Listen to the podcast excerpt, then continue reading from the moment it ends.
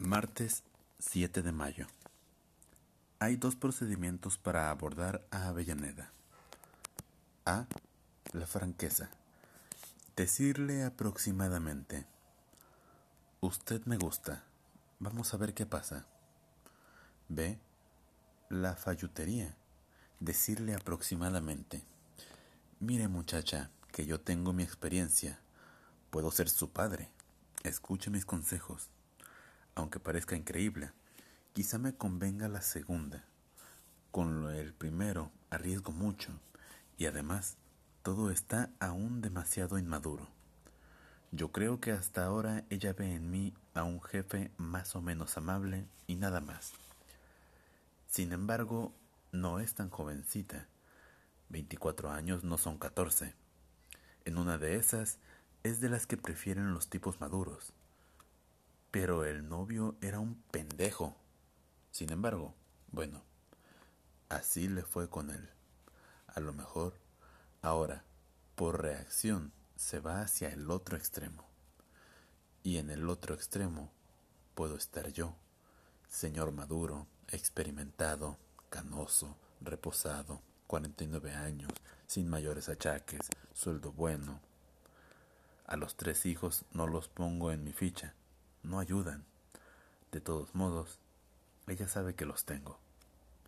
Ahora bien, y para decirlo en términos de comadre de barrio, ¿cuáles son mis intenciones? La verdad es que no me decido a pensar en algo permanente, del tipo hasta que la muerte nos separe. Escribí muerte y ya apareció Isabel, pero Isabel era otra cosa. Creo que en Avellaneda me importa menos el lado sexual.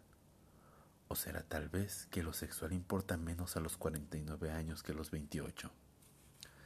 Pero tampoco me decido a quedarme sin Avellaneda.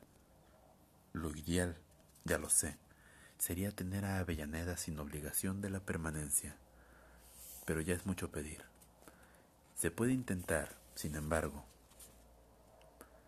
Antes de que le hable, no puedo saber nada. Todos son cuentos que me hago. Es cierto que, a esta altura, estoy un poco aburrido de las citas oscuras, de los encuentros en amuebladas. Hay siempre una atmósfera enrarecida y una sensación de inmediatez, de cosa urgente, que pervierte cualquier clase de diálogo que yo sostenga con cualquier clase de mujer, hasta el momento de acostarme con ella, sea quien sea, lo importante es acostarme con ella. Después de hecho el amor, lo importante es irnos, volver cada uno a su cama particular, ignorarnos para siempre.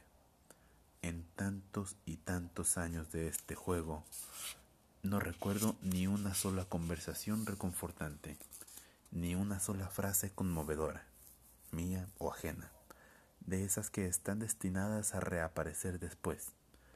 Quién sabe en qué instante confuso, para terminar con alguna vacilación, para decidirnos a tomar una actitud que requiera una dosis mínima de coraje. Bueno, esto no es totalmente cierto. En una amueblada de la calle Rivera, debe hacer unos seis o siete años, una mujer me dijo esta frase famosa. Vos haces el amor con cara de empleado.